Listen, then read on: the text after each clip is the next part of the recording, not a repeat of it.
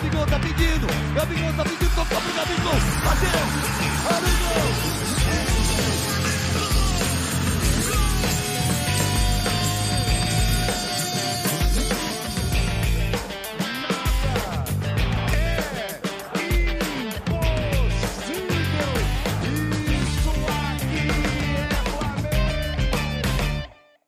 Salve, salve, rubro-negro e rubro-negra! Seja bem-vindo a mais um episódio do podcast do Redação Rubro-Negra. Eu sou o Dom Vitor. Hoje comigo na apresentação temos Rafael Pérez. E aí, Rafael, beleza? Bem, bem, bem não tá não, né? Mas a gente vai levando, né? Nosso dia está sendo agitado hoje. Nosso dia está é. Tá pegando final de semana. Nossa semana começou agitada, né? Flamengo perdendo de goleada, mais uma. Domi sendo demitido. O episódio hoje vai ser um pouquinho diferente. A gente não vai falar muito sobre jogo, não, né? Não tem muita coisa para comentar, mais uma goleada, uma derrota horrorosa que acarretou na demissão do técnico, então não temos muito o que dizer. O assunto será bem mais interessante. Vamos falar sobre finanças, com um cara que entende tudo de finanças aí, de ele trabalha com marketing esportivo, está com mais de 20 anos de experiência em marketing e gestão esportiva. É o Amir Somoji. E aí, Amir, tudo bem? Tudo bom, Dom Vitor, prazer. Obrigado pelo convite. Para mim é um prazer sempre falar de finanças, de boa gestão e encarar nessa pandemia, porque a pandemia aniquilou com as receitas de muitos clubes e o Flamengo é uma grande exceção, né, que tem conseguido neutralizar perdas, então acho que dá para a gente aprofundar isso no decorrer do bate-papo. Perfeito. É, o assunto do dia, Amir, está sendo isso daí, né? O, no caso do Flamengo, é a demissão do técnico, o Domenech Torran, que não estava fazendo esse bel, belíssimo trabalho que todos esperávamos que fosse, como foi no ano passado Jorge Jesus. Eu queria saber de você aí o que, que você tem a dizer nesse impacto que teve aí o Flamengo todo desse ano. Agora trouxe um técnico no meio de uma pandemia, tudo isso acontecendo de uma forma tão rápida, não deu certo, e aí vem uma multa aí que tem que ser paga pela demissão do técnico. Será que isso vai atrapalhar muito ali os planos financeiros do Flamengo? Olha, realmente foi uma coisa muito chata. É, eu não sei os motivos, né, do ponto de vista de futebol, o que aconteceu, mas claramente haverá um prejuízo financeiro para o clube. Uma das folhas mais caras, né, um dos salários mais altos do clube, junto com os jogadores. Então vai ter um impacto financeiro. O Flamengo, infelizmente, ao longo da história, podemos falar que desde o Bandeira de Melo, ele conseguiu ser muito estável nas finanças, muito estável economicamente, no marketing, mas não conseguiu dar a mesma estabilidade no futebol. Jorge Jesus foi realmente algo incrível, foi algo que deu certo. Também não sei o motivo da saída, mas a questão do catalão, eu até publiquei no Twitter hoje, eu conheço bastante a Catalunha e eu vejo a diferença, por exemplo, de um técnico catalão para um técnico argentino como o São Paulo, que o São Paulo é argentino. Eu brinquei que vive abaixo da linha do Equador, sabe como as coisas funcionam, sabe que aqui não é o mundo ideal, que aqui é fantástico, o Brasil tem muito futebol de qualidade, mas que é assim, o clube, Rio de Janeiro, São Paulo, Minas Gerais é diferente da Catalunha ou de Manchester. Então, eu acho que o Jorge Jesus, por ser português, ele pulou essa fase da adaptação, ele conseguiu, por algum motivo, deu certo e, e funcionou, e o clube foi super campeão, quase imbatível, por conta disso, porque o Abel Braga não estava conseguindo e outros técnicos demitidos também não conseguiram. Então, eu acho que a mancha na gestão flamenguista dos últimos anos, né, falando desde 2013 para cá, é não ter conseguido dar uma estabilidade no futebol, e isso não é todo mundo que consegue. O Corinthians arrebentado financeiramente durante muito tempo, tinha estabilidade no futebol. São coisas do futebol que não se explica. Como é que um clube mal administrado consegue ter estabilidade no futebol e de repente um clube super bem administrado acaba tendo esses transtornos ao longo da vida? Do ponto de vista econômico é ruim, porque o clube vai ter que pagar multa, e do ponto de vista esportivo é pior ainda, porque agora qual é o técnico do Flamengo? Né? Essa é a grande pergunta. Trazer ou não um técnico estrangeiro, e qual seria se fosse trazer um técnico estrangeiro? Né? Acho que nem tem essa opção no momento. Né? É, eu só eu brinco assim com os meus amigos gaúchos assim, só, não, só sempre acaba no Celso Rotti, né? Só não pode acabar naquele técnico de sempre. Tem que ser bem pensado. Eu brinco porque é verdade. Nada contra o Celso Rotti, mas é que os gaúchos brincam que na dúvida Celso Rotti, né? Então na dúvida Antônio, Antônio Lopes, né? Tipo isso. Então, tipo o que, eu acho que o Flamengo tem que cuidar?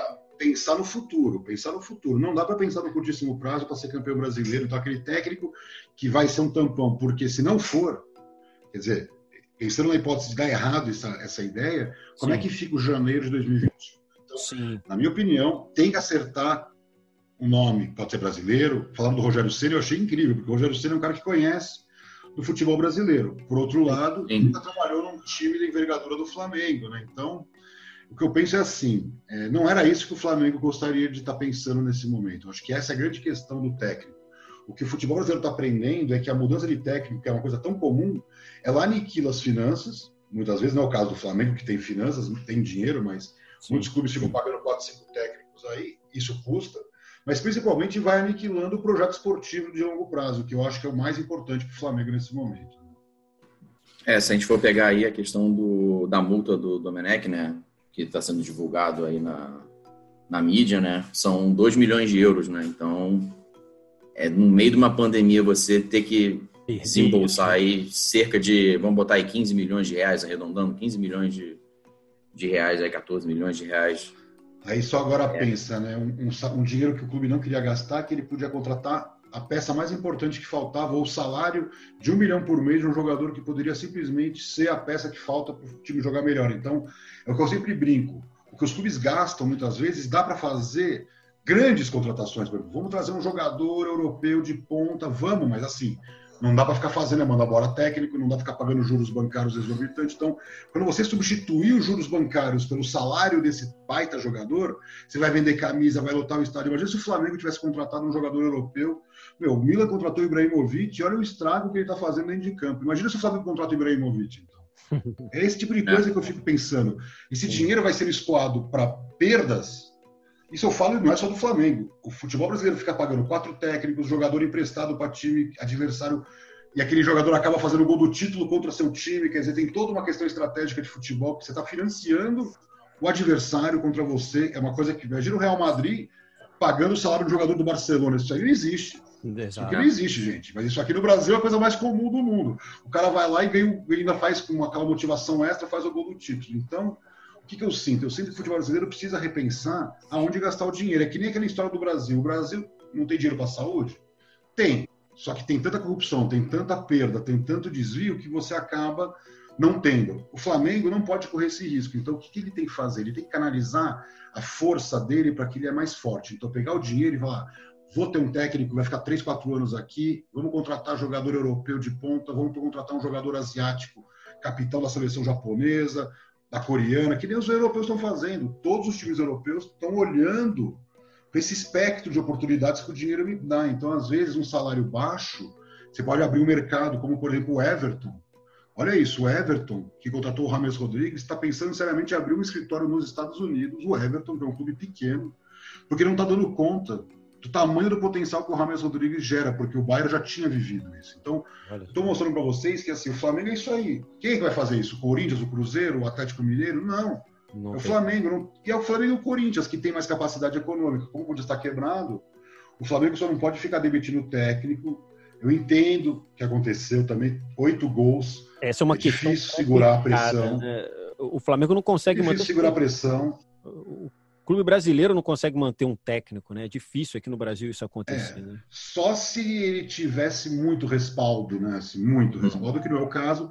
O Jorge Jesus poderia tomar oito e ainda assim manter a firmeza né, na rota. Então, é. acho que são momentos. O São Paulo no Santos, quando trabalhou no Santos, podia tomar de 10 a 0, no dia seguinte estava lá, porque não se via no mercado um nome maior. Então, às vezes, eu não sei o motivo da saída do Jorge Jesus, mas o que eu aprendi no mundo empresarial é que às vezes a não decisão digo, Jorge, vamos ficar, tá indo tão bem, isso aqui é um céu de brigadeiro, para que, que você vai embora? E convence ele economicamente, financeiramente, mercadologicamente, e fala, não vá, porque nós vamos ser campeão do mundo juntos. Então, às vezes, esse modelo de, na hora da negociação, olhar para frente e falar, cara, eu não vou ter outro cara desse que ligou, que deu certo, que os jogadores jogam por ele. Então, o que eu penso no mundo empresarial, às vezes, o não fazer. Então, estou lá, preparado para mandar ele embora, eu falo, cara, o não fazer, às vezes, é mais barato.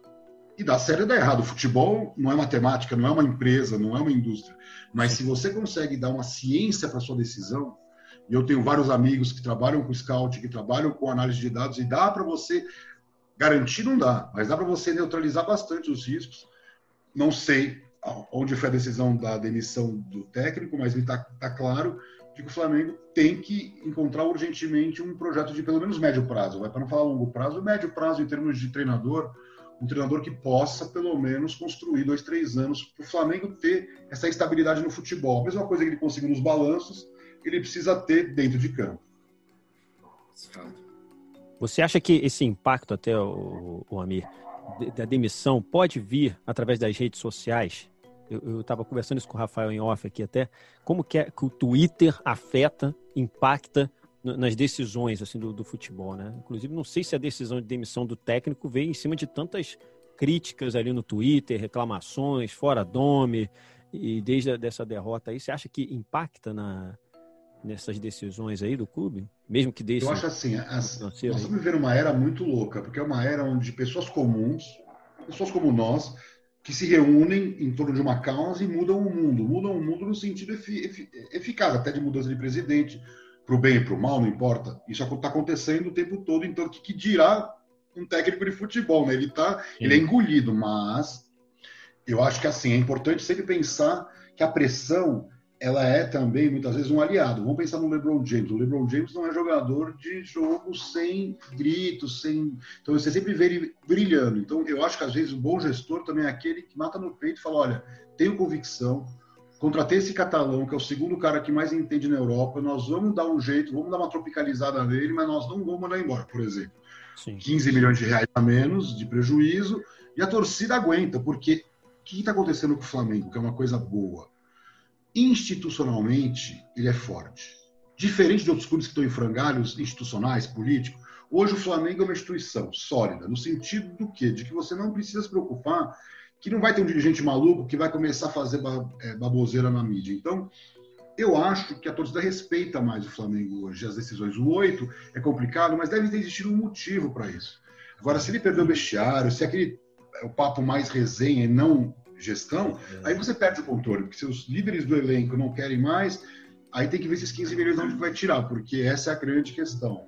O Flamengo hoje não vive um grande momento econômico. É, isso é um fato, porque nenhum clube brasileiro está vivendo um bom momento. Nós estamos falando que o clube, pela primeira vez em muito tempo, fechou com prejuízo, né? Nove meses. Então, Sim. eu acho que nós temos que pensar também que essa pressão externa não pode impactar negativamente nas finanças. Porque o torcedor também ele faz campanha, ele fala, não vou pagar, não vou pagar. Então, tem que tomar muito cuidado como você reage a essa pressão pública, porque às vezes pode ser uma pressão é, porque tem alguém louco para botar um técnico aí do seu amigo, tal. Não é o bom para o Flamengo, é o bom para aquele momento, naquele. Então o clube tem sempre que se preocupar com, institui... com como instituição. Então eu acho que é o Twitter, que o Instagram, que as redes sociais têm um peso muito grande. Mas quando você tinha 80% das pessoas vendo televisão e você tinha medo que a Globo, que a Record, ou que o SBT, e o clube não fazia o que a jornalista queria, não fazia o que a imprensa cobrava, mesmo com toda a pressão. Então, às vezes, eu acho que é importante a convicção. Talvez os dirigentes flamenguistas tenham perdido a convicção. Quer dizer, não dá para ficar tomando 4x0, 4x0 querendo ser campeão.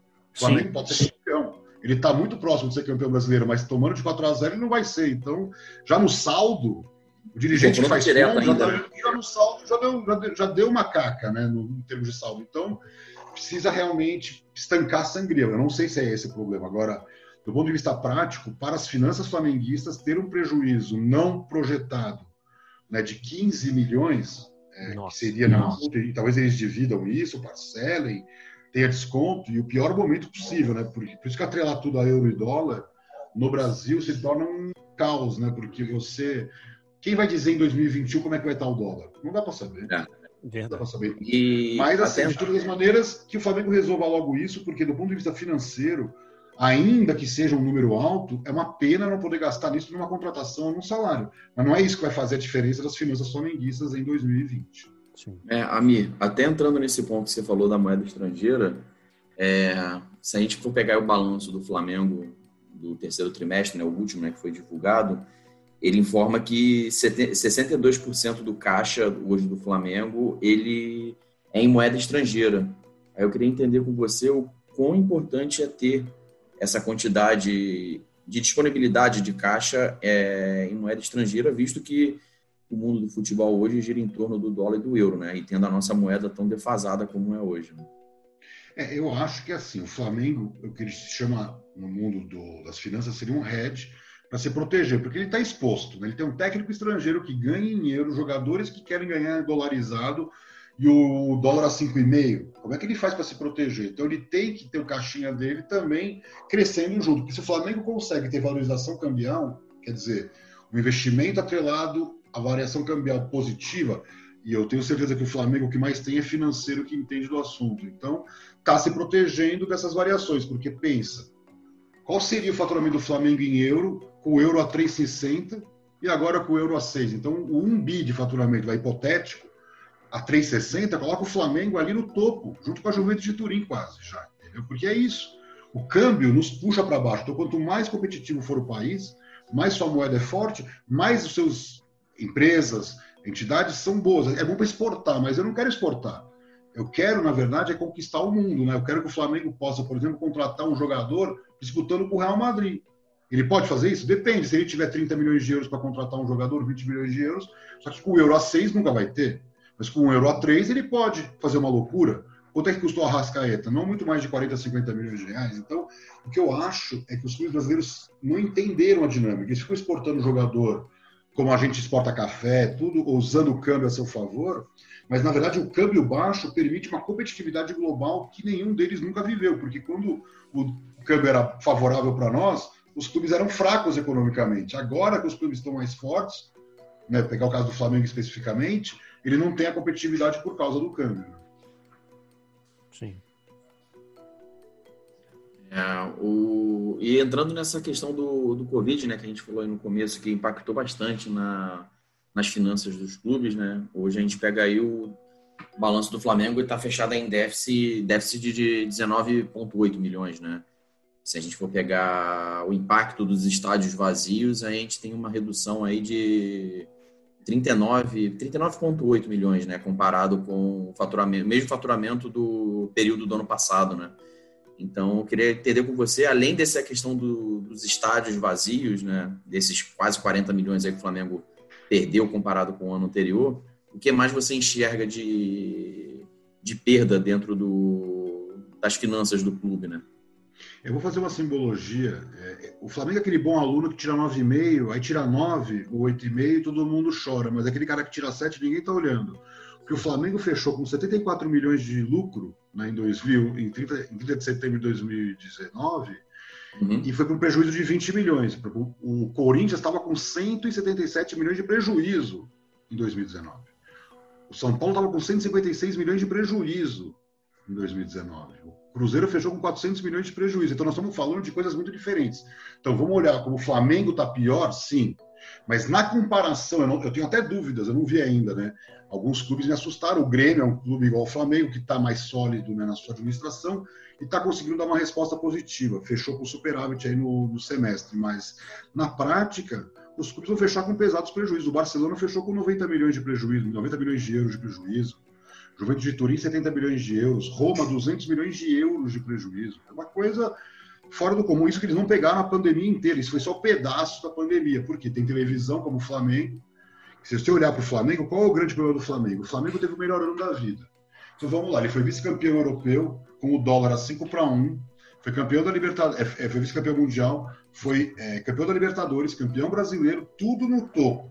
150 milhões entre sócio torcedor e estádio, 170 milhões entre sócio torcedor e estádio, patrocínios lá em cima, vem a pandemia. Então o Flamengo, ele cai de uma altura muito alta.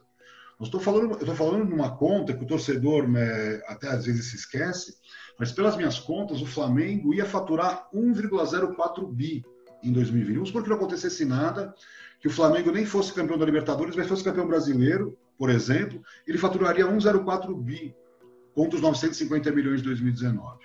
Ele faturou em 2018 543 milhões, 950 milhões em 2019, o ano da história, e poderia em 2020 chegar a 1,04 bi. Por que, que eu estou falando isso? Porque, por exemplo, o sócio-torcedor, no balancete trimestral né, de 2020, quer dizer, o primeiro balancete pós-título, porque o balanço de dezembro de 2019 não reflete toda a realidade flamenguista, porque o Flamengo fecha o balanço em 31 de dezembro e continua faturando com sócio-torcedor, licenciamento. Isso aconteceu. Eu vi no balancete. Então, o balancete sócio-torcedor saltou para 21 milhões. Nunca tinha chegado tão alto. Então, nos três meses de 2020, o Flamengo faturou 21 milhões de sócio torcedor. Só isso daria 84 milhões de reais no ano. Só de sócio torcedor. Então ele, vi, ele viria de uns 62 milhões em 2019 para uns 84 milhões em 2020. Então essa pressão das receitas se manteriam. Eu vi no licenciamento isso, obviamente o flamenguista lotaria o Maracanã, então chegaria a um bilhão. Aí é que tá. Ele cai de uma possibilidade de um bi para uma receita até esse momento, que é uma receita baixa para o padrão de Flamengo, mas uma receita boa em termos de pandemia, de 510 milhões em nove meses. Então, ele estaria agora com 700, 750 milhões pronto para chegar num bi em dezembro. Então, a queda do Flamengo é alta pela, pelo grau de desenvolvimento que o clube é, tinha. Agora, se você olhar em 2018, ele faturou 543 no ano todo. Então ele está muito bem. Por que ele está bem? Porque a torcida deu a resposta. Eu até queria ouvir de vocês. Eu acho que teve esse, essa conta financeira que o clube fez, ia perder sócios aumentou o preço do sócio, e com isso ele deu uma certa neutralizada. Pode ser isso, né? Pelos números que eu olho, Sim. a receita com um sócio torcedor cresceu em meio à pandemia, o que é uma coisa impressionante. Só para vocês terem uma ideia, eu participei de um evento é, com executivos globais um argentino da Thunder falou que eles liberaram o pagamento da TV por assinatura, já que não tinha futebol, né, o pay-per-view, eles liberaram para o cara não perder a base. Quer dizer, o cara deu de graça. Enquanto o Flamengo, na mesma toada, subiu o preço. Então, o sócio torcedor, por exemplo, em 2020 está em 52,5 milhões contra 39,8 de 2019, que ainda ia sofrer o impacto dos títulos. Né? Então, o sócio torcedor caminha muito com os títulos. Né? Então, eu quero dizer o seguinte, que o Flamengo fez uma coisa única, que foi crescer uma receita que, em tese, ia cair 30%, 40% naturalmente por conta da crise. E outro que me chamou a atenção foram os patrocínios, né? Que os patrocínios também cresceram por conta dos acordos que foram assinados né, em 2020, fazendo com que ele faturasse mais em 2020 nesse momento do que em todo o mesmo período de nove meses de 2019. Então, esses foram os dois movimentos que fizeram uma diferença. E o grande movimento é a transferência de jogador, que em nove meses de 2020 faturou já 221 milhões. Então, o Flamengo tem, além de tudo que eu contei, um crescimento nessas receitas, tem um, cres crescimento não, mas um volume enorme com a venda dos atletas. Então, a venda dos atletas em 2019 foi de 300 milhões de reais, recorde na história do futebol brasileiro. E já em 2020 está em 221 milhões. Então, com isso, a situação financeira do clube não é tão grave em comparação com outros clubes. Ele perdeu televisão, muita televisão, todos os clubes perderam, então é uma realidade, mas o clube está neutralizando com ações. Então me parece que o Flamengo foi mais ativo na tomada de decisões, de algumas decisões, e o patrocínio do BRB, claro, contribuiu definitivamente para essa situação de melhora, mas você tem ali venda de jogadores com o euro lá em cima, você tem um sócio torcedor, que foi uma decisão financeira que o clube tomou, de sim aumentar o preço mesmo em meio à pandemia. Isso não é todo mundo que tem coragem, com isso neutralizou bastante o que seria uma perda aí próxima de 40, talvez 50 milhões de prejuízos que o clube podia ter já nesses nove meses de 2020. É, levando é, principalmente em conta essa questão da venda de jogadores, né? Se você for pegar lá o balanço, o Flamengo pro pro finalzinho agora desse ano, mais pro ano que vem, né? Ele tem aí 121 milhões para receber a título de venda de jogadores né, no curto prazo. Então, é, o que o clube conseguiu, o que o clube conseguiu é ser uma máquina de vender jogador. Que isso não é todo mundo que consegue. Quem é, uhum. sempre foi assim foi o São Paulo e o Inter. O Flamengo não era desse grupo. O Flamengo entrou a partir de um dado momento que o clube fez aquele processo dos tijolinhos que exercem. É importante as pessoas pensarem, poxa, volta no tempo, projeto do tijolinho, todo mundo ajudando, CT, jogadores, jogadores é vendidos, jogadores vendidos, títulos. Então, tem todo um processo que o São Paulo já tinha feito na década de 90, que o Atlético Paranaense já tinha feito, que o Cruzeiro já tinha feito, que o Santos já tinha feito e que o Flamengo, ao fazer, canalizou de uma maneira que a gente ficou assustado, né? Quem olha para o mercado e olha quanto é que o Flamengo fez nos últimos três anos de venda de atleta, ninguém supera, nem São Paulo, nem Inter. É, vendendo você olha para os 17 base, anos. O Vinícius Júnior, né? 45 milhões de euros, né? Aquela coisa. Não, valores astronômicos. É, Porque o Flamengo pensou o seguinte: eu não vou vender o Vinícius Júnior, ele é meu novo Zico. Bom, 45 milhões de euros eu vendo amanhã. Então é isso. Por 20 milhões de euros, talvez vendesse.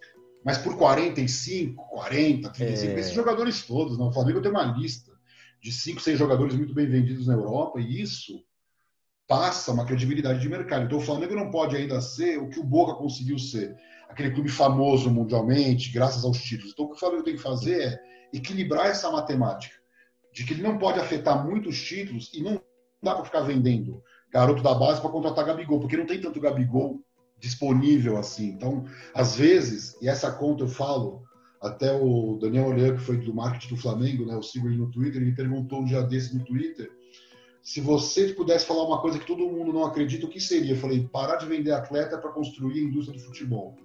Ninguém acredita nisso ser possível, eu acredito, porque no fundo, eu faço essa conta. Quantas não camisas vendidas, quanto não de audiência televisiva você perde com o ídolo? Porque o ídolo, e pensando no caso do Flamengo, que tem condições de vender e comprar, o Sim. cara vende e não compra ninguém. Vende e põe na, base. Então ele fica o tempo todo dando pro torcedor aquela carne de pescoço, nunca dá o flaminha. Sim. Eu gostaria de que um clube tivesse a, a, a, atitude como fez vai o Corinthians com o Ronaldo Fenômeno, depois o, vai o Santos com o Neymar. São pouquíssimos casos que deram certo, mas que provaram. Pô, o Santos, eu vou dar um exemplo que eu fiz uma consultoria para eles na época. O Santos, que é a nona torcida do Brasil, superou São Paulo, Flamengo e Palmeiras, só ficava atrás do Corinthians em retorno de mídia, porque foi campeão com o Neymar, aquele, aquele rebu todo né, em termos de audiência, e o Neymar longe de ser o que ele é hoje. Quer dizer, estou falando assim, será que o Vinícius Júnior, será que um outro jogador que o clube possa produzir na, na, na base não poderia, ao, ao, não ser vendido por 30 ou 40 milhões de euros, produzir esse valor? Porque uma coisa é o dinheiro que entra, o outro é aumento de torcida, engajamento dos fãs, o ídolo, esse ídolo que a gente vê, né, esse ídolo do PlayStation, esse ídolo da, internet, ele é nosso, né, porque ele nasceu aqui, e foi embora. Então, você pode ver que o jogador brasileiro é extremamente valioso, não quando sai do Brasil. Se o Vinícius Júnior for vendido um dia, ele vai ser vendido por 80 milhões de euros, se é que ele vai ser vendido. Ele for um sucesso em campo, aquela coisa toda. Então, e também eu acho que vender por 18, 17 anos, também o clube não fica nem com o mecanismo de solidariedade completo. Então, tem uma outra tese que ninguém está pensando, que se você mantém o mecanismo de solidariedade por mais tempo, você pode ter uma receita perene caso esse jogador seja vendido duas, três vezes. Pega o, pega o Felipe Coutinho. Vasco vendeu para Inter de Milão. Inter de Milão para o Liverpool. O Liverpool Barcelona, a grande venda foi o Liverpool Barcelona.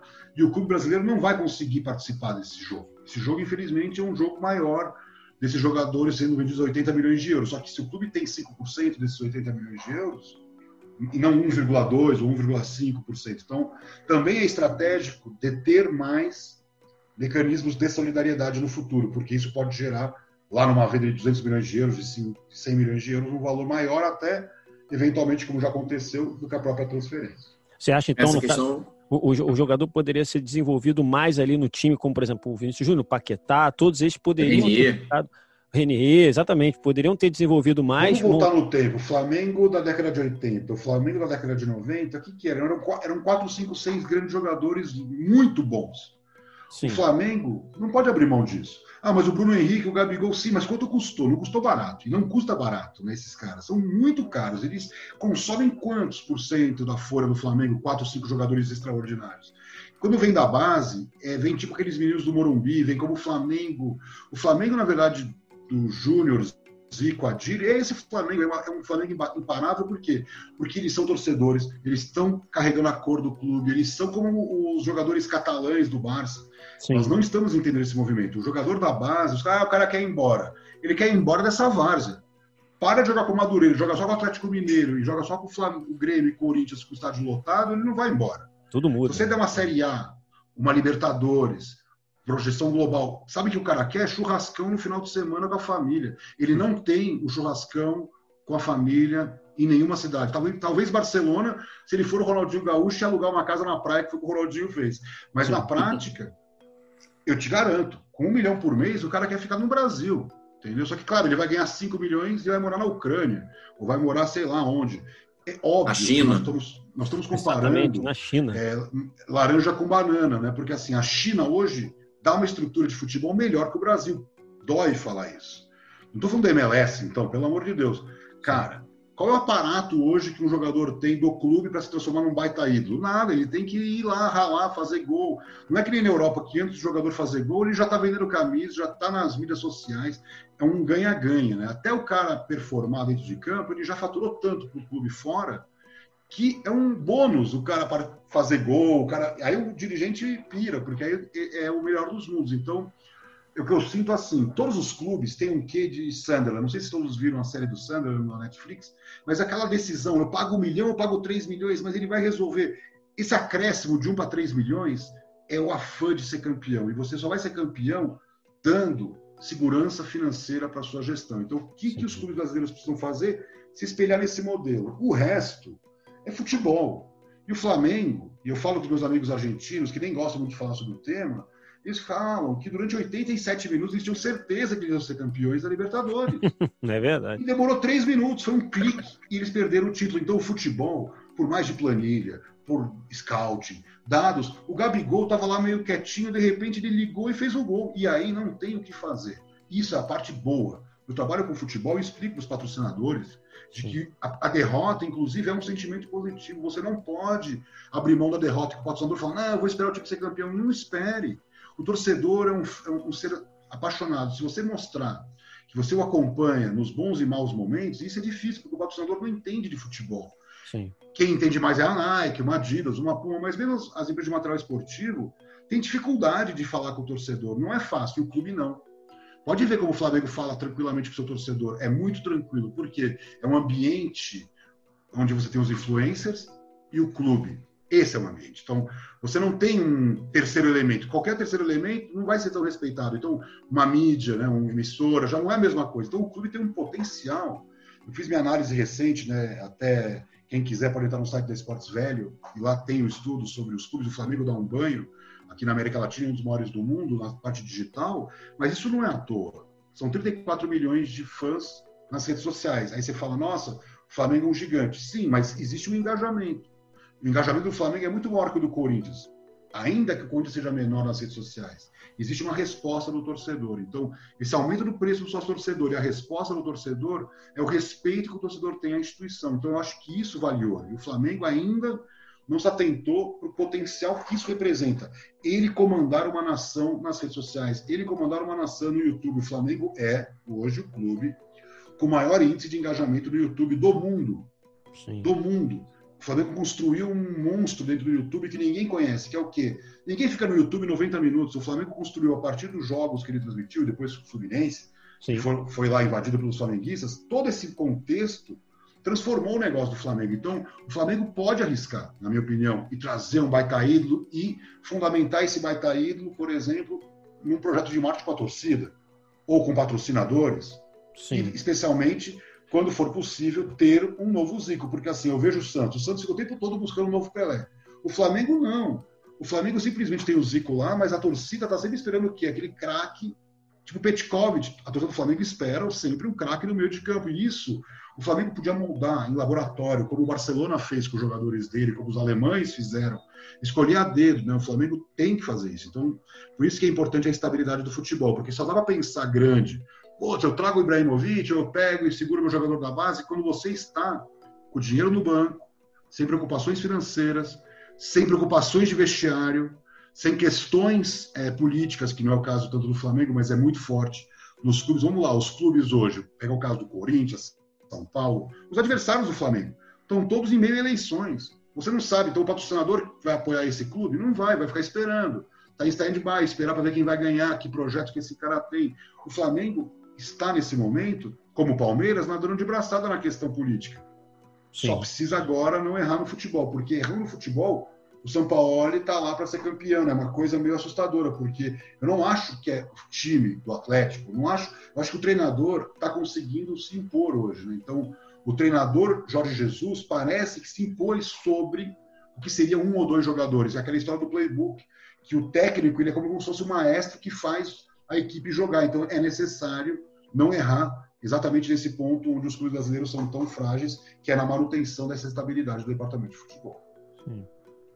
Não, o Amir, eu estava dando uma olhada aqui no balanço, até foi um ponto que me perguntaram, não sei se você chegou a ver, o Flamengo tem um aumento de 90 milhões no passivo a curto prazo. Só que desse montante, a maior parte é referente a adiantamentos de recebidos que são referentes àquelas luvas da assinatura do brasileiro. Será que você consegue explicar um pouco para a gente do que, que se refere esse, esse montante? Sim, sim. Você tem os adiantamentos, o clube vai ao banco e efetivamente pede antecipação de recebíveis e paga juros bancários. Se você for na conta é, despesa financeira da demonstração de resultado, você consegue ver lá quanto o clube está pagando de juros bancários. Agora, o que me chamou a atenção é que o Flamengo se reforçou, né? Então, o Flamengo tem que pagar de jogadores algo em torno de 30 milhões a mais do que em 2019. Quer dizer, em 31 de dezembro de 2019, ele tinha uma conta para pagar de curto prazo para a contratação de jogadores de 117 milhões. Agora está em 148 milhões. Aquela história. Quais são os jogadores? Teria que olhar com detalhe, mas o mais importante, o Flamengo, como outros clubes, foi pego desprevenido. O Barcelona está com 90 milhões de prejuízo no ano porque não sabia que ia ter uma pandemia e estava com salários lá nas alturas, estava pagando né, o Messi um salário fora do comum, estava contratando jogador, então o Flamengo tinha um planejamento para 2020, começou o planejamento, veio a pandemia. Então ele tem que continuar pagando, ele é um bom pagador, ele não vai deixar de pagar, tem dívida de curto prazo. Agora, as antecipações é uma questão de fluxo de caixa. Né? Quando você olha corte de receita, isso impacta, por exemplo, num ambiente como o do futebol, que infelizmente você não tem como cortar 100% os custos. Então eu estava olhando aqui o balanço do Flamengo, por exemplo. Os gastos das atividades de futebol estavam na casa de 400 milhões em nove meses de 2020. 398,4 milhões segundo o balanço. Em 2019, no mesmo período, 422 milhões. Quer dizer, o Flamengo conseguiu cortar, mas quanto que ele consegue cortar, né? De 422, que foi o número de nove meses de 2019, para 398 milhões. Quer dizer, um valor muito baixo em relação a todo esse volume de movimentações financeiras. Se ele não tivesse feito esse movimento de corte, ele teria tido mais 20 milhões, 30 milhões de prejuízo. Então, obviamente, ele conseguiu redução, aquela coisa toda, mas não é aí que ele vai conseguir. Então, ele precisa o quê? Às vezes, pegar empréstimo. Então, às vezes, você tem uma questão de custo financeiro que você, como uma pessoa que faltou dinheiro, eu tenho que continuar pagando a escola da minha filha ou, ou condomínio, né? Então, só tentando né, simplificar, óbvio. Mas, assim, às vezes, você tem que gastar com juros bancários, né? Então, em alguns momentos da sua vida, você não consegue ter essa estabilidade, né? E acaba fechando com prejuízo porque você não consegue reduzir todos os custos.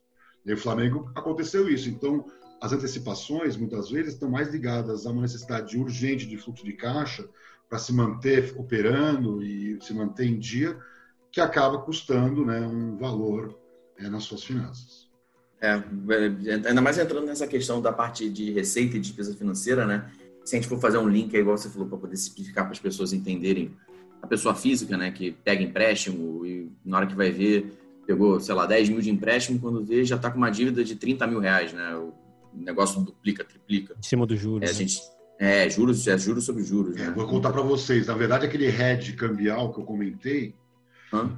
Ganho de variação cambial no Flamengo em 2019 tinha sido de 8,5 milhões. A sorte do Flamengo é que ele tem bons financeiros ali. Olha na nota 21 é. do balanço. 58 saltou de 8,5 milhões para 55,3 milhões. Quer dizer, Isso. o Flamengo se protegeu, ele aumentou o custo financeiro dele. Você pode ver que a despesa financeira extrapolou é. de 37 milhões para 82 milhões, quer dizer, os juros bancários foram necessários. Ele teve a variação cambial aí também, né, que acabou impactando para o bem e para o mal mas ele conseguiu se proteger ao ponto de ter uma receita despesa financeira líquida líquida de 23 milhões contra 27 de 2019. Então ele não está sofrendo grandes impactos financeiros, mas poderia, de novo. Sim. Se não fosse bem administrado, poderia ter prejuízo de 80, 100 milhões, sem sombra de dúvida, porque o Flamengo é um transatlântico que não pode bater no iceberg. Ele não está batendo porque tem bons gestores. E aí eu estou falando do Flamengo, eu poderia falar do Grêmio. O Grêmio segue a mesma cartilha, só que ele fatura muito menos. Então o Grêmio está gastando menos e faturando menos, mas proporcionalmente ele fez um trabalho parecido com o do Flamengo, de ter contenção de gastos e tentar equilibrar as finanças vendendo o jogador, que é o que acabou acontecendo. Então, que me parece que são dois exemplos de clubes grandes que devem servir de modelo, porque se a pandemia passar, qual é a dúvida que o Flamengo e o Grêmio vão acelerar, pisar no acelerador e seguir adiante? É isso enquanto outros estão juntando os cacos. Vai, enquanto aquela lojinha está fechando, o Magazine Luiza está explodindo na Bolsa de Valores. E, e, me parece que o Flamengo está mais pagado Magazine Luiza, enquanto o Cruzeiro e Corinthians estão com essa loja que não está aguentando a pandemia. É o Grêmio que vive, o Renato Gaúcho vive reclamando, né? Falando que o Flamengo, com o time que tem, com, com o dinheiro que tem, está construindo o time que tem, então o Grêmio não pode nem se falar tanto, porque está ali também, de certa forma, organizado. Só não está sabendo. É que o Grêmio, ele olha, ele olha de longe, eu conheço bastante Porto Alegre, e eles olham de longe e veem como eles são eficientes num orçamento curto, né? Então, o Grêmio nunca vai ter o orçamento do Flamengo, então ele vai ter que ser mais eficiente. Então, essa é a pressão que o, que o Renato Gaúcho tem, um salário alto para ser eficiente. É tipo, eu vejo o Grêmio idêntico ao Atlético de Madrid. Ele encontrou o técnico da vida. Talvez se o Atlético de Madrid mudar o treinador, quebre. Quebre, não funcione. Então, sei lá, imagina a dúvida do Grêmio de mudar de treinador, porque qual? Só se fosse um São Paulo, um argentino, um uruguai, é, um cara. Mas é difícil. Tá tudo funcionando e ele é competitivo graças a um, a um, a um modelo esportivo que às vezes dá mais certo no Grêmio por conta da escassez de recursos. O jogador sabe que não vai conseguir ganhar um milhão por mês, porque não tem, Sim. e vai ter que um dia ser vendido para um outro clube para ganhar. Então ele vai dar o sangue para ser o melhor possível. Então, me parece que esse é o que sobrou. Na verdade, você não tem como canalizar as receitas de patrocínio do Flamengo, as receitas de televisão do Flamengo. Então, um Grêmio, um Atlético, um Santos, ou mesmo o Inter vão ter que ser mais eficientes. E isso é normal que aconteça. Na, na Copa do Brasil, na Libertadores, podem eliminar o Flamengo.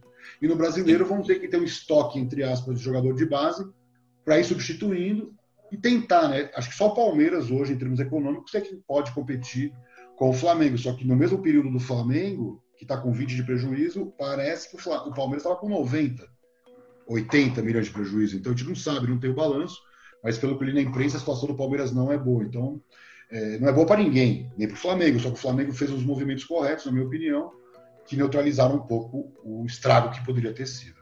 Né? Sim.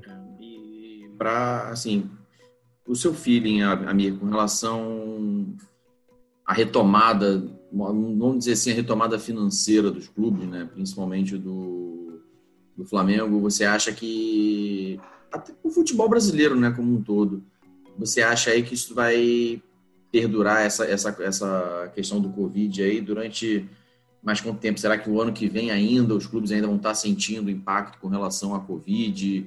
É, como é, como é, qual, qual que é o seu feeling com relação ao impacto da Covid daqui para frente? Olha, do ponto de vista de números, olha que coisa assustadora. O ECA, que é aquela entidade que organiza os interesses dos grandes clubes europeus, projetou e publicou na imprensa que nessas duas temporadas, a que se encerrou e a próxima, a Europa vai ter uma perda com os clubes de 4 bi de euros.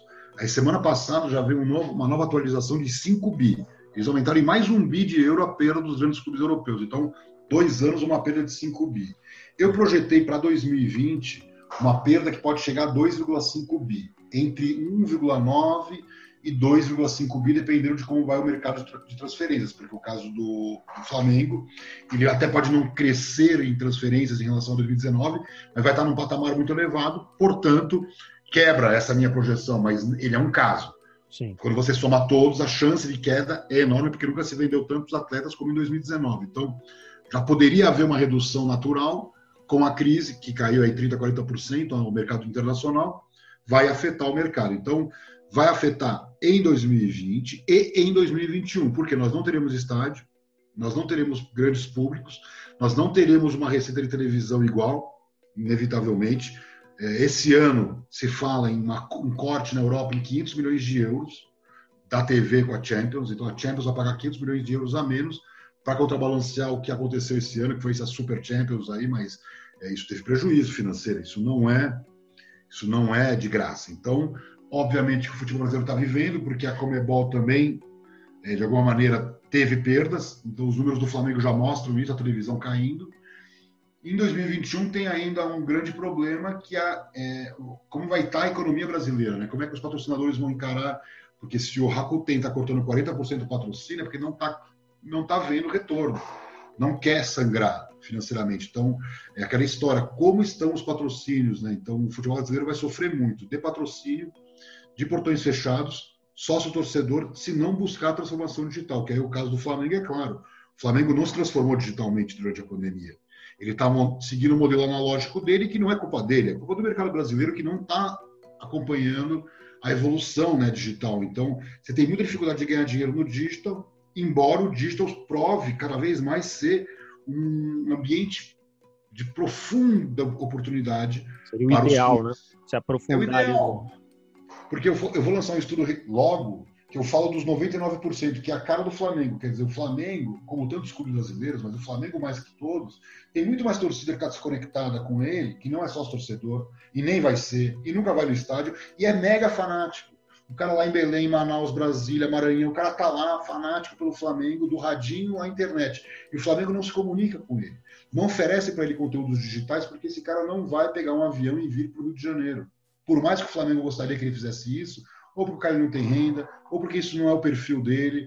É, o cara quer se consumir Flamengo distante. Então, o off-rio, para mim, é tão claro que você tem muito mais torcedores distante da Gávea, você tem que criar produtos muito alinhados com o seu interesse. Então, eu faria, por exemplo, conteúdos com, com apelo para o Norte e Nordeste, com essa pegada. Então, o cara do Rio de Janeiro vai consumir um conteúdo, o cara da Bahia, é, o cara de Belém vai consumir outro conteúdo. É claro, são pessoas diferentes, com interesses diferentes, as marcas patrocinadoras locais que o Flamengo deveria vender, que nem o Manchester vende patrocínio na Nigéria, o Flamengo tem que ter patrocinador em Belém, Manaus, Brasília. Teve uma campanha agora há pouco tempo aí, não é, Rafael, sobre para tentar pegar a torcida lá do norte, alguma coisa assim do tipo, pra, parecido com o sócio torcedor, né? Que acho que ficou até ali pelo norte. É, o Flamengo lançou, né, um novo, um novo tipo de sócio, sócio torcedor, sócio né? Torcedor, que né?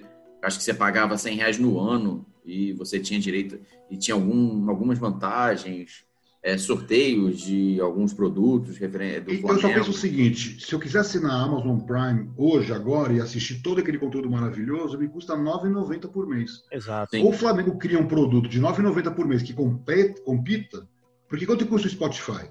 E quanto custa a Netflix? E quanto custa os OTTs? É 10, 15, 20 reais por mês. O do Barça.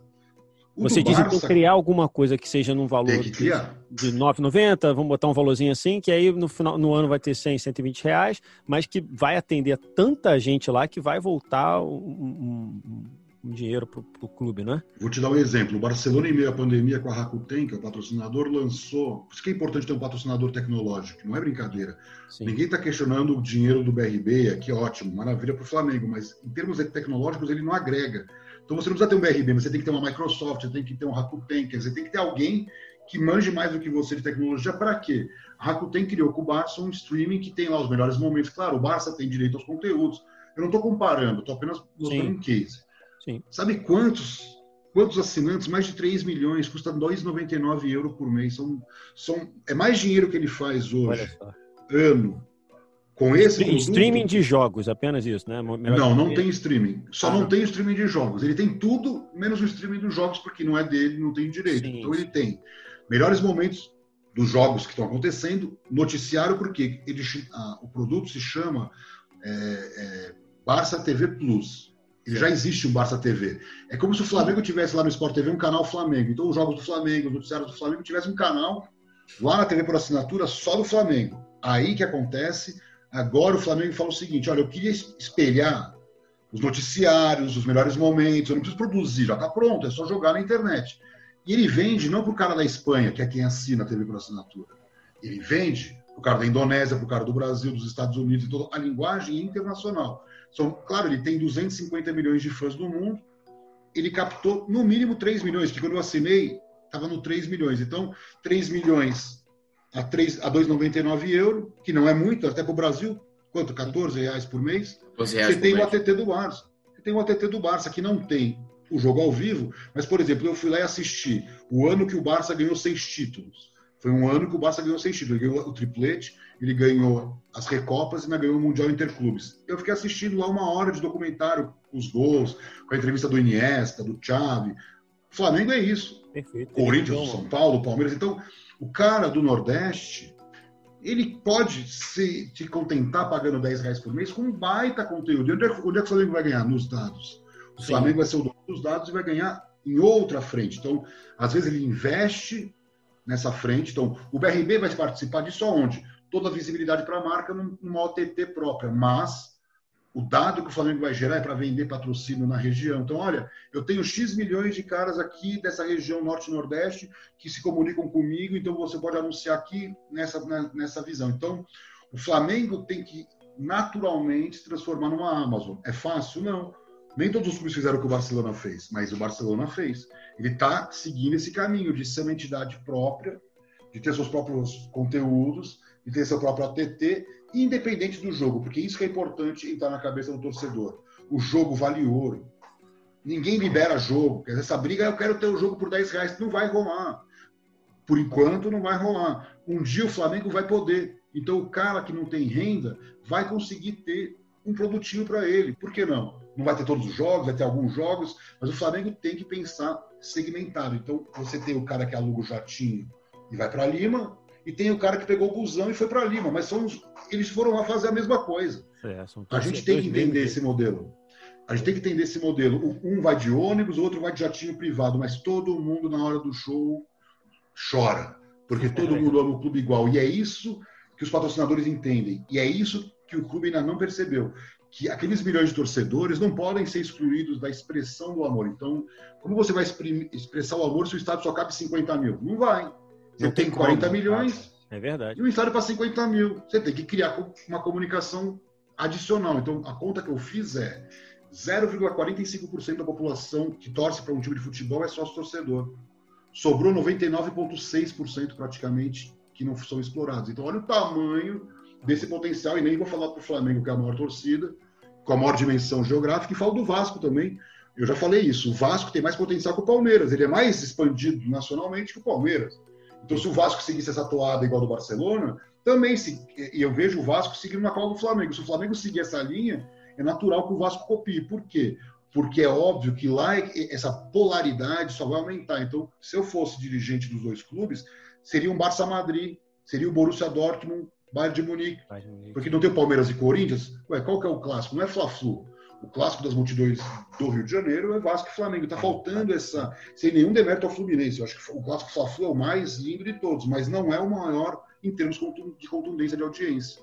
Hoje em dia não é mais o clássico dos milhões, né? Mas já foi, né? Em algum momento. Não, mas eu acho que para o Flamengo é fundamental. Eu ouvi da boca do Cláudio Prakovic numa live comigo que ele falou: para o Flamengo ser o Barcelona, o Vasco vai ter que caminhar para ser o Real Madrid. É natural. Para o Flamengo ser grande. Só que o Flamengo o que aconteceu? Ele caminhou, não falo do Vasco, qualquer outro clube brasileiro não caminhou junto. E nos meus gráficos de digital, é uma coisa assustadora. Eu teria que tirar o Flamengo do jogo para dar um equilíbrio na comparação. Então o Flamengo está lá em cima, em termos de engajamento, em termos de seguidores. Corinthians, América do México, Tivas, Cruz Azul, Palmeiras, Vasco estão lá embaixo. Então é ruim para o Flamengo. O Flamengo brincando, é tipo a Austrália, que resolve é, não jogar mais na Oceania e jogar na Ásia para melhorar a competitividade. Brincando, o Flamengo está com problema, porque daqui a pouco você vai ter dois, três clubes para competir com ele aqui. Na América Latina, os clubes têm um orçamento muito inferior, então eles têm que ser ainda mais eficientes. Isso é ruim para a competitividade. O Flamengo precisa de jogos homéricos. Estamos falando agora do 4 a 0 Mas Sim. e se esse jogo tivesse sido 4 a 4 né? Então é isso. Quando nos grandes momentos né, que os times tem o desempenho, a torcida enlouquece. Então a torcida dos clubes brasileiros precisa se enlouquecer no sentido é, comercial também, né? Porque eu vejo muito foco ainda para o desempenho, né? Eu acho que o futuro é a gente descolar um pouco do desempenho, dando empolgação, dando entretenimento, fazendo com que o torcedor até use o futebol como um canal para extravasar né, e ser feliz, que nem o Netflix. Você está meio triste, está meio nervoso, você vai lá assistir uma série, dá uma relaxada. O Flamengo deveria se posicionar dessa maneira. Não, o cara fica tenso. Você olha no Twitter, os caras estão. O flamenguista hoje está numa tensão, cara. Ele precisava de, de calma, e tudo que ele não tem é isso, porque ele quer ser campeão. Tá desde ontem reclamando fora, fora Dome, até que conseguiu, o Dome saiu, mas aí parece que. É, mas ele não saiu por isso, né? Saiu porque alguma coisa devia devia estar. Tá... Já acontecendo, né? É, mas de todas as maneiras, o que, que eu sinto? Eu sinto que a gente tem que ter calma, porque o Flamengo podia estar numa situação muito pior. Imagina se o clube não tivesse feito os movimentos que fez, de venda de atletas, de mudança de sócio torcedor. Então, de alguma maneira, tem que dar um voto de confiança e vamos ver o que virá, né? Eu acho que também, agora, é aquela história. Agora todo o Brasil fica na expectativa de saber qual é o técnico do Flamengo. Imagina, isso aqui é uma novela que tem que ser resolvida quanto antes, porque quanto antes resolver, antes dá prosseguimento ao projeto, que é o mais importante. É, exato. É. O, agora, a recente agora saiu, parece que o Rogério Senna deu sinal verde para o Flamengo negociar com Fortaleza a saída dele de lá. Então, provavelmente vai ser o, vai ser o Rogério Senna que vai vir. E a gente até falando sobre essa questão de câmbio, né, de flutuação do dólar, do euro. A gente tem aí o Cudê, né, que líder do Campeonato Brasileiro, com o time na mão, parece que recebeu uma proposta do Celta de Vigo e está indo embora. Vai largar o time líder do campeonato no meio do Campeonato Brasileiro. A gente tem tanto aí, tem a comparação, a, o Flamengo demitindo um treinador estrangeiro por, por questões de resultado, enfim, de perder vestiário, e um treinador estrangeiro no Inter também, só que no caso o treinador está indo embora. Saindo do clube, né? É. é. Eu acho que assim, o treinador, assim como o jogador, sonha em ser treinador na Europa, né? Porque é outro patamar, ele entra numa outra esfera, até em termos econômicos, com o câmbio como está, é muito difícil segurar como jogador. Acho que não é diferente, é idêntico. Então, só que para o jogador sempre tem uma oportunidadezinha dele ir para um outro clube europeu, se ele de repente recusar o treinador, talvez nunca mais na vida. Né? Então, me parece também que para o Rogério Ceni é a chance da vida dele. Se ele é campeão com o Flamengo, acabou. Nossa. Então, o Rogério Ceni está sendo campeão de tudo né, dentro do que ele participa, dentro do mundo dele. Imagina se esse cara chega, segura no, no, na ponta dos dedos esse título, porque não está difícil, né? É um campeonato duro, mas é um campeonato em pandemia, então, na verdade, não tem pressão de torcida. Quer dizer, o Flamengo não precisa nem se preocupar. Imagina como seria perder de 4 a 0 com a torcida em cima ainda, né? Então, a gente vem eu acho que seria bem é um campeonato bom de ganhar isso, para os times que estão na ponta da tabela, porque, claro, tem todo um estresse de pandemia, de viagem, de família, não sei o que, mas do ponto de vista esportivo, é mais fácil esse ano do que todos os demais, por causa desses ambientes, o ambiente como está sendo criado, até na Libertadores, né? Sim. O campeonato Sim. se tornou um campeonato campo neutro, né? A gente fala aqui nos episódios, tem falado isso, que ainda bem que a torcida, eu acho, às vezes eu acho que ainda bem que a torcida não está lá, porque o Domi deu uma declaração que a única tristeza dele foi não ter jogado no Maracanã com a torcida. Eu não Graças sei, a Deus ele não Eu acho que ainda bem que ele não jogou, porque dependendo do jogo ele teria sido cobrado ali e até de repente saído antes. É que eles não estão acostumados. Na verdade, a pressão do campo é uma coisa que não existe na Europa. O cara vai embora, como ele vai para o show, para o espetáculo, para o concerto, ele vai para o jogo, depois ele vai embora para casa.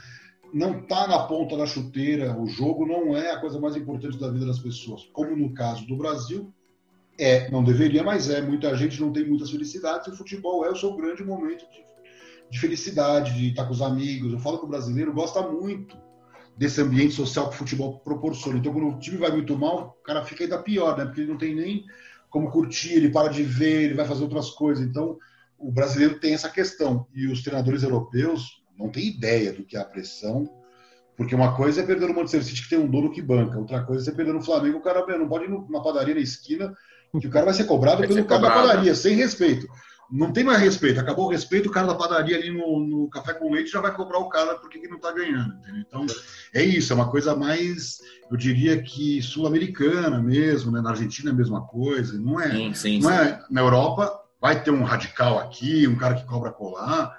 Mas é exceção, né? É exceção. O grosso tá indo para o escritório trabalhar e na hora do jogo liga a televisão e vê jogando futebol, porque no fundo tem uma outra pegada que o futebol é entretenimento mesmo, né, no caso deles. Exatamente. Olha, Mi, eu só tenho a agradecer aqui essa conversa maravilhosa, é, aprendendo muito aqui de, de marketing digital, esportivo, e queria que você divulgasse o teu site, os teus trabalhos aí, né, o Sports Value, certo? É de marketing esportivo. E pode ficar à vontade, o espaço é teu aqui de se divulgar, se quiser deixar tua rede social aí também para quem estiver ouvindo te seguir, trocar uma ideia com você sobre esse, esse assunto aí que é bem interessante, né?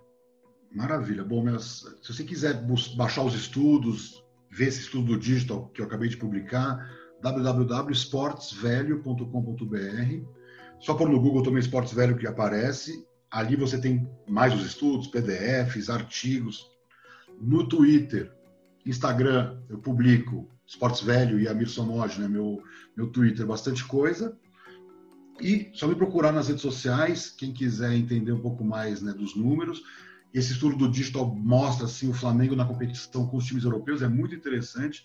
Como que está o Flamengo no digital, no, nas redes sociais, na comparação com os times europeus, e os torcedores vão ficar bastante interessados em ver como, tirando quatro, cinco, seis grandes marcas europeias, se o Flamengo tem um campeonato mais forte, uma competição que permita que ele faça né, excursões internacionais, que ele possa crescer.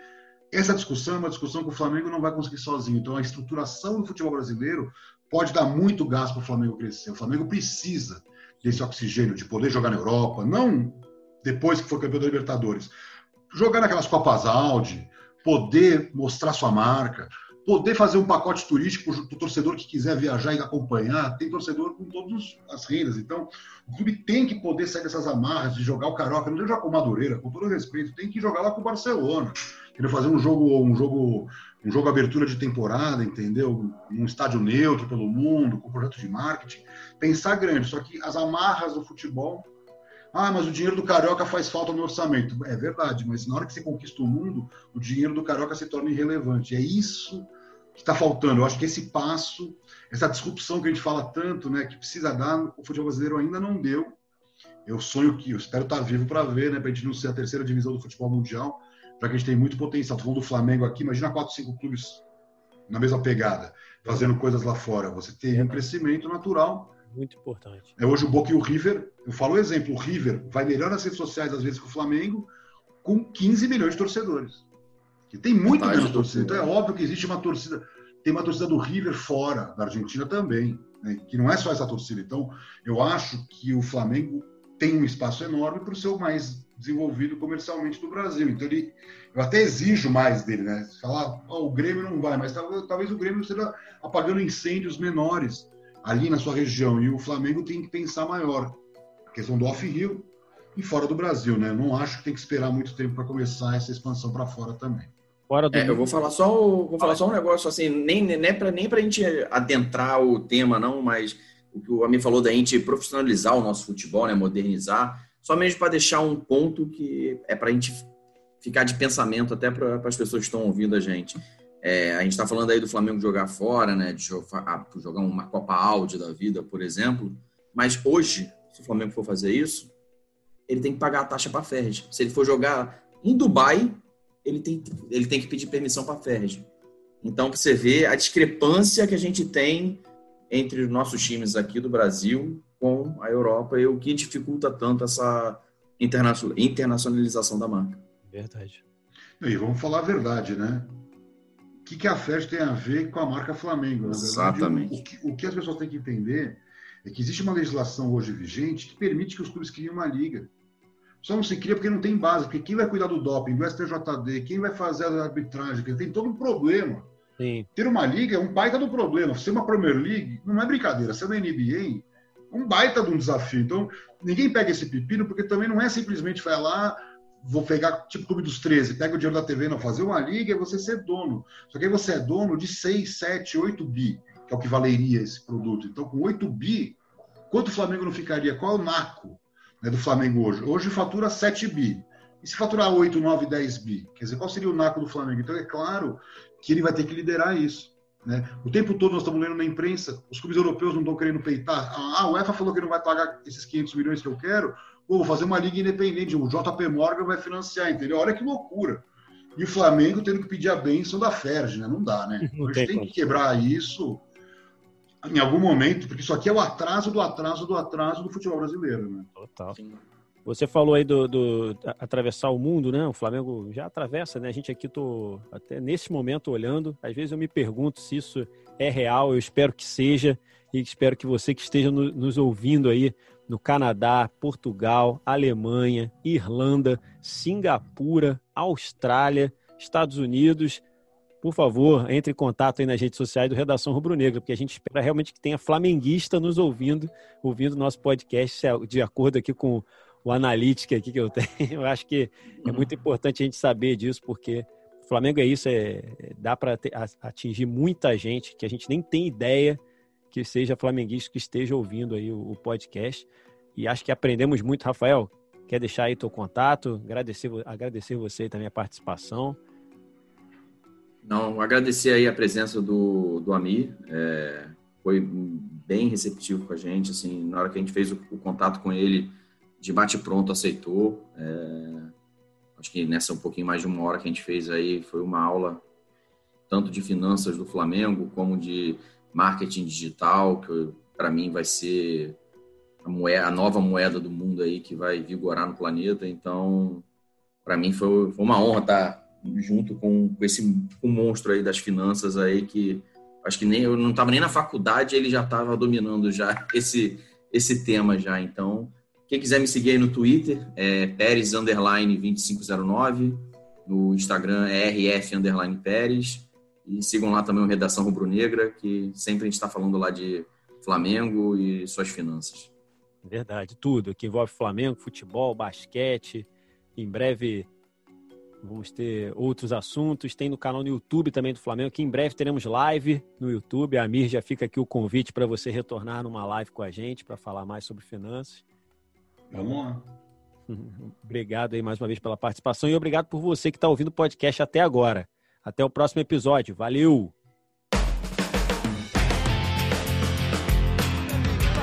Gabigol tá pedindo, Gabigol tá pedindo, Gabigol tá pedindo, tocou pro Gabigol, bateu, Gabigol!